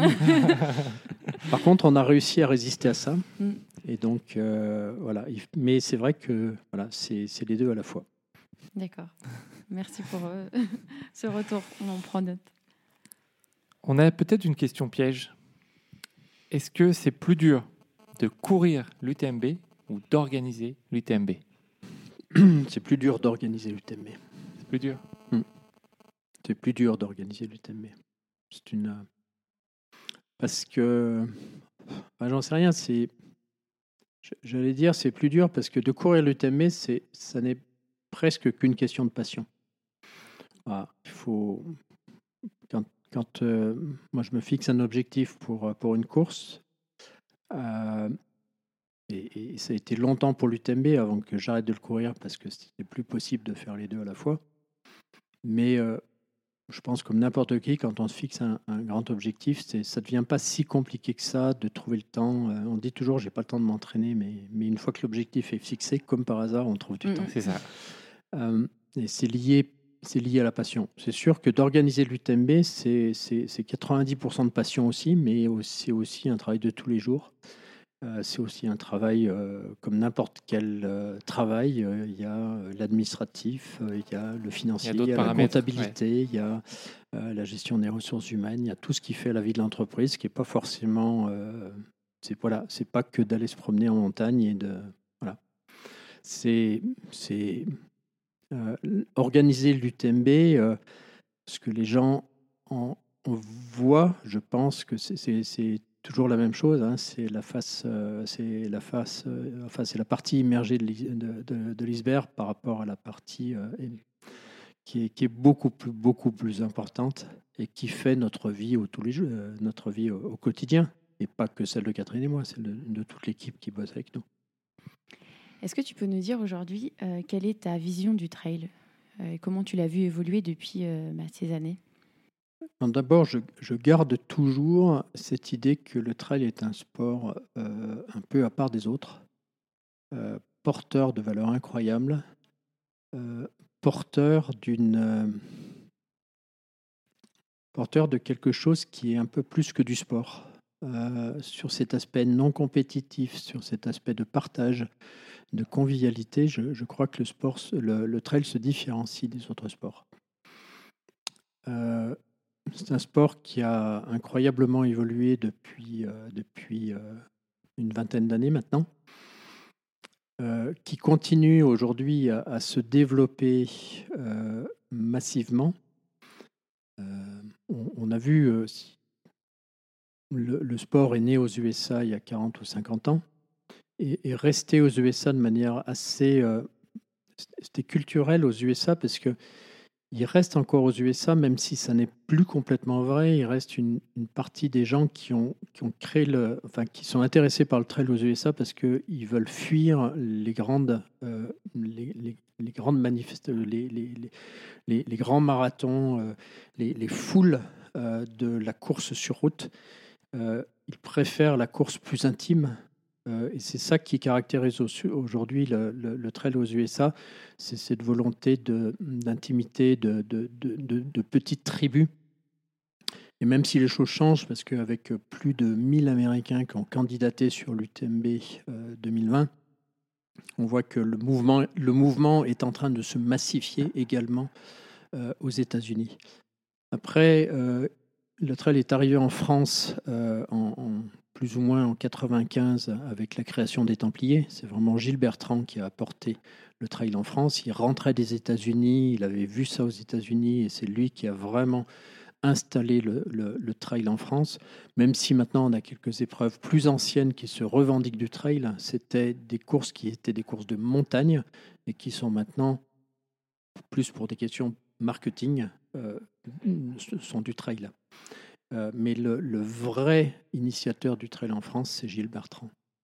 Et puis après, euh, on a la, création de, l'UTMB en, 2003 qui, vient apporter effectivement, euh, c'est un peu, voilà, je pense qu'évidemment l'UTMB a, énormément participé à, l'explosion du trail en France. Il n'y a pas que l'UTMB, mais c'est quand même un, des événements majeurs qui a fait ça. Et, et cette explosion du trail en France dans les années 2000, elle s'est diffusée sur le reste de l'Europe. Et puis maintenant, euh, depuis quelques années, elle est passée en Asie, où elle était déjà, euh, elle, existait déjà avec le Japon, qui est un, qui est un pays qui historiquement était euh, absolument fan d'ultra. Les Japonais sont vraiment des, des, guerriers. Quand, il s'agit d'aller au bout de la douleur, je pense qu'il n'y a pas mieux que les Japonais pour ça. Mais du coup, euh, voilà, le, le, le, Japon a été le, premier grand pays où le trail, évidemment, a, a, a, explosé en Asie parce qu'il y avait cette culture particulière. Et puis maintenant, le, développement, voilà, il y a un boom absolument extraordinaire en Chine. Et on voit aussi que tous les autres pays d'Asie sont en train aussi de, de, se développer à ce niveau-là. Euh, la, la Thaïlande j'ai plus tous les pays en tête, mais on a, euh, si on prend les inscriptions sur l'UTM, les demandes d'inscription sur l'UTM 2020, on a facilement euh, une petite dizaine de pays asiatiques avec des, des demandes au-delà d'une centaine de coureurs. Donc on a l'Asie. ça vient de partout. un peu. Le, le, boom principal est en Chine. On a le Japon et puis, mais tous les autres pays d'Asie sont en train de venir. Hong Kong aussi, qui est une place absolument incroyable, où juste pour euh, une, ville-État, on a un nombre de coureurs absolument incroyable. Et puis l'Amérique du Sud. L'Amérique du Sud qui est en plein, plein, plein développement, en plein boom aussi, euh, avec il faut un peu plus de difficultés parce que le contexte économique là-bas est plus, compliqué. L'Argentine en particulier qui est en crise économique, et pas que.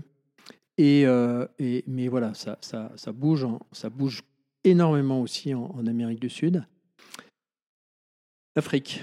Euh, reste un peu à part. Euh, L'Afrique du Sud est un pays clairement où le, trail s'est clairement installé, avec de très beaux événements qui ont été créés, une, population et des élites, Ryan Sanders et d'autres le reste de l'Afrique, euh, mais on sent un petit frémissement. Si je, fais toujours référence aux, inscriptions UTMB qui viennent d'avoir lieu. Le, passage de 100 nations euh, représentées euh, l'année dernière, en 2018 et en 2009, à 115 cette année en 2020, il est majoritairement sur les pays africains. Donc on, sent là une petite amorce qui est en train de se faire. Il manque plus qu'un UTMB en Afrique pour, pour développer ça. On verra ça. Après, comment je vois le trail euh, dans l'avenir C'est un, un, sport qui ne demande qu'à se développer davantage. Qu'à se développer davantage. Il est arrivé, euh, on, le voit, il est arrivé, euh, c'est plus le sport totalement de niche. Et c'est le sport qui, arrive aujourd'hui à une dimension où un certain nombre de grands acteurs économiques commencent à s'intéresser à ce sport parce que c'est un moment où il est encore accessible. Il ne faut pas investir si cher que ça aujourd'hui pour pouvoir prendre pied dans le milieu du trail running. Et on voit donc un certain nombre de, grands acteurs économiques qui commencent à s'intéresser de très près au, trail running, euh, ou continuer de s'intéresser. Hein. On peut penser à Salomon qui a aussi euh, euh, une, empreinte forte sur le développement du trail running. Et, qui, montre effectivement comment un industriel peut aussi avoir avantage à s'appuyer sur ce sport. Mais on est encore dans une phase qui n'est pas celle d'un sport majeur et, donc la marge de progression est encore très importante. Et je pense que ça ne va pas s'arrêter parce que parce que c'est un sport porteur de super valeur et c'est un sport simple, accessible. Euh, une paire de baskets, Oui, oui. un short. On dit souvent On c'est le sport, c'est facile. On peut sortir voilà. de, de- de chez soi et aller courir. Et, et c'est tout. Et, et- et ses caractéristiques et ses valeurs, je pense que voilà, je pense que le- il a encore de il a encore de grandes pages devant nous avant de de aller espère. très très Ouais, loin. ouais. Qu'est-ce que tu réponds à, tout, à toutes les personnes qui euh, disent que tu es un ouf ou, qui, que tu as fait des trucs de ouf Euh, Il y en a peut-être qui ne te connaissent pas, mais en, en écoutant ce podcast, ils vont se dire bon, euh, Michel, c'est quand même une, une personne importante et qui a, fait, qui a fait des trucs de ouf. Qu'est-ce que tu as envie de leur répondre? Je sais pas. Est-ce qu'il y a des personnes qui pensent que je suis un ouf? C'est une question qu'on peut poser aux auditeurs. Je ne sais pas. Euh, je pense que je pense que je suis. j'ai toujours été passionné par l'ultra, que ce soit en ski de fond ou en, ou en course à pied. Euh, le, dépassement des limites, le, fait de chercher à aller le, plus loin possible, euh, le goût de l'effort, donc le, ouais, le goût du dépassement de soi. Est-ce que c'est de fou? J'en sais rien. Euh, non, c'est je, moi, ce qui, pour en revenir à la question précédente, mais répondre à celle-là, pour moi, le- la course à pied, le trail, mais aussi la course à pied, je ne fais pas une, une différence aussi forte que ça entre trail et course à pied. J'ai fait des 100 km, j'ai fait une fois un 24 heures, j'aimerais en refaire un une autre fois. Euh, la, la course à pied en général, le trail en particulier, c'est un mode de vie pour moi. C'est Mhm. un, Ouais. c'est- c'est voilà, c'est ma façon de vivre. Et donc euh, voilà, ça nous amène à faire des folies, mais, mais sinon, c'est pas intéressant. Et il était comment le Michel euh, à 10 ans? Comment était Michel à 10 ans? Euh, Plus facile pour moi de dire comment il était à 12-13, Ah, bah alors à 12-13. parce qu'à 12-13, c'est le moment où je, je rentre, au- quand je rentre en... J'ai fait ma sixième ici à Chamonix, et en fait, après, je suis parti au lycée de Bonneville, à 60 km d'ici. Et c'est là où j'ai découvert le cross-country. Et, et c'est là où, et voilà, donc euh, en cinquième, pour moi, c'est la découverte. Euh, euh, jusque à ce moment-là, je connaissais le ski alpin. Euh, j'étais, j'étais un, un- un très très grand fan de ski. Je ne le suis plus, mais j'ai été un très très grand fan de ski alpin quand j'étais jeune. Mais euh, la cinquième, euh, donc euh, je ne sais plus quel âge on a quand on rentre en cinquième. Oui, on doit avoir oui, Oui, 11, 12, 11, ouais, 12, je pense, un truc comme ça. C'est la découverte du cross. Et la découverte du cross, c'est la découverte de la course à pied, et c'est ce qui m'a amené ici. Ouais. D'accord. Comment la famille Poletti voit le Michel d'aujourd'hui, à ton avis? Alors ça, je te conseille de leur euh, poser la question. je sais pas. Je, je mets un joker là-dessus. Est-ce que tu peux nous dire quels sont euh, tes, prochains, tes prochains projets ou vos prochains euh, projets de ouf euh, avec, euh, avec Catherine Le, le- le- le projet principal que l'on a aujourd'hui, c'est celui de la transmission à nos enfants. Ça nous occupe. euh, C'est un gros projet, ça. C'est un, gros projet, Oui. c'est un, c'est un magnifique projet. On a, on a une chance extraordinaire, mais vraiment extraordinaire, de travailler avec nos enfants. On parlait tout à l'heure du travail en couple, Oui, Oui. avec la famille. euh. qui qui est pas simple, mais qui est, qui est beau. Et, voilà, j'espère que vous y arriverez. je vous engage. Je vous engage, c'est- magnifique. Euh, nous, on a un truc de plus encore, c'est qu'on bosse avec nos enfants. Et ça, c'est absolument génial. Et donc aujourd'hui, effectivement, on est en, on est en train de transmettre, euh, d'organiser ça, euh, de rester actif. hein. On n'a pas envie de disparaître avec Catherine, mais c'est l'heure de faire évoluer les rôles. C'est l'heure qu'Isabelle devienne la, directrice de l'Ultra Trail du Mont Blanc, enfin de l'UTMB ici à Chamonix. Euh, c'est l'heure que David s'occupe euh, plus spécifiquement de, de Life Trail. Euh, et c'est l'heure que Catherine et Michel aussi évoluent dans leur rôle et soient plus dans un rôle qui progressivement sera un rôle de conseil et d'accompagnement plus qu'un un rôle, de, un rôle de, de management direct. Donc ça, ça nous occupe bien. Ça s'accompagne du, ça s'accompagne euh, de notre développement à l'international qui est absolument passionnant, qui est un peu une histoire de ouf aussi quand Mm. même, Oui. parce que mais c'est mais c'est passionnant. Euh, et puis, ça s'accompagne aussi, plus personnellement pour moi, de l'envie de trouver plus de temps pour me concentrer sur mes quelques objectifs annuels et, et puis euh, réussir euh, en fin 2020 ce que j'ai pas réussi en 2019 à Oman. Mm, mm. Il y a le, le plus haut sommet d'Arabie là-bas, le Jabal Shams, qui m'attend toujours. Ouais, D'accord. on va suivre ça. Avant-dernière question. Quelle est la question que tu attends depuis longtemps mais qu'on ne t'a jamais posée? Alors ça, j'en sais rien non plus. Cette question, elle est élevée. euh, Ça, il, faut, il aurait fallu que tu me la poses euh, avant l'entretien pour oui. qu'elle ait le temps de monter au cerveau. Euh, mais je ne sais pas répondre. C'est dur, pas de réponse, hein, hein, euh, ouais. ça pose toujours une colle euh, à, à nos Ah. invités. Ouais. D'accord, mais il faut, il faut les prévenir d'avance parce que comme ça, ils ont le temps d'y penser. Quelle est la question que j'aimerais qu'on me pose et qu'on me pose jamais? Euh, On se revoit la prochaine fois pour tenter de répondre à ça. Ça marche. Je sais pas tout de suite, je coince.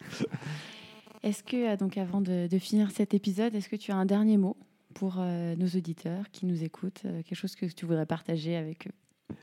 Alors, je connais pas bien vos auditeurs. Euh, Dites-moi un peu plus qui ils sont, vos éditeurs. Alors, les auditeurs sont, euh, je pense, des trailers, des aventuriers qui aiment, euh, qui aiment l'aventure, euh, qui aiment euh, partager beaucoup. Euh, nous, l'idée de ce podcast, en fait, c'est euh, d'apporter quelque chose de nouveau, euh, d'accompagner les coureurs, de les aider à aller au bout de leurs objectifs. Donc, je pense que c'est des gens qui aiment le conseil, qui aiment rêver aussi. Donc, voilà, c'est un peu ces, personnes-là, cette population-là qui, aiment rêver et pas forcément, pas forcément des compétiteurs, mais plutôt des, des rêveurs, des voyageurs, des aventuriers qui veulent qu'on les aide à aller euh, au bout d'eux-mêmes, que ce soit pour un 10 km ou un ultra. Ben, j'espère que arriver, alors pas encore au terme de ma carrière sportive, mais en ayant déjà fait quand même une grande partie, j'espère simplement que effectivement mon témoignage aujourd'hui puisse aider à rêver, parce que je pense qu'effectivement euh, le rêve, la passion, l'émotion, euh, c'est quand même finalement ce qu'il y a de plus beau, et, que, et que la vie euh, de tous les jours ne nous donne pas forcément ça tous les jours. Et qu'au travers du trail, effectivement, euh, et au travers de, je le disais tout à l'heure, de ce, ce mode de vie que, qu'est le trail, alors il faut faire attention, hein, il faut pas non plus, euh, il y a la vie de famille qui est super Mhm. importante, Oui. euh, il faut protéger aussi la vie professionnelle. Et puis la vie professionnelle peut être faite de passion. Et d'ailleurs, moi, j'ai la chance de, de conjuguer tout ça. En, en- Je me sens super privilégié parce que je conjugue tout ça en un seul truc. Mais voilà, si je peux effectivement, si j'ai pu, au travers de, de- de mon témoignage, euh, aider les gens, aider vous, auditeurs, à rêver et à être euh, encore plus passionné, encore plus envieux de, de, de goûter au plaisir du trail, bah, tant mieux. Très bien, très bien fini. Ouais, merci. Merci Michel euh, d'avoir accepté notre invitation, d'avoir passé euh, euh, ce temps avec nous, un petit peu plus que prévu, mais c'était Mhm. tellement passionnant que euh, voilà, on n'a pas vu le temps passer. on n'a pas vu le temps passer. Très bien. Ben, moi, j'étais ravi aussi de cette discussion euh, avec vous et j'espère qu'effectivement, euh, elle plaira à vos auditeurs. Et puis aux auditeurs, on vous dit à très bientôt pour un nouvel épisode de Ouf. À bientôt. Merci à tous d'avoir écouté ce dernier épisode de Ouf. On espère que vous en avez appris un peu plus sur Michel et l'UTMB. En tout cas, merci d'être de plus en plus nombreux à nous écouter. Ça nous permet de faire vivre ce podcast, de le faire grandir. Et on voulait aussi remercier Marie de Go Girls qui s'occupe du montage depuis euh, quelques épisodes maintenant. En tout cas, on vous dit à très bientôt pour un nouvel épisode.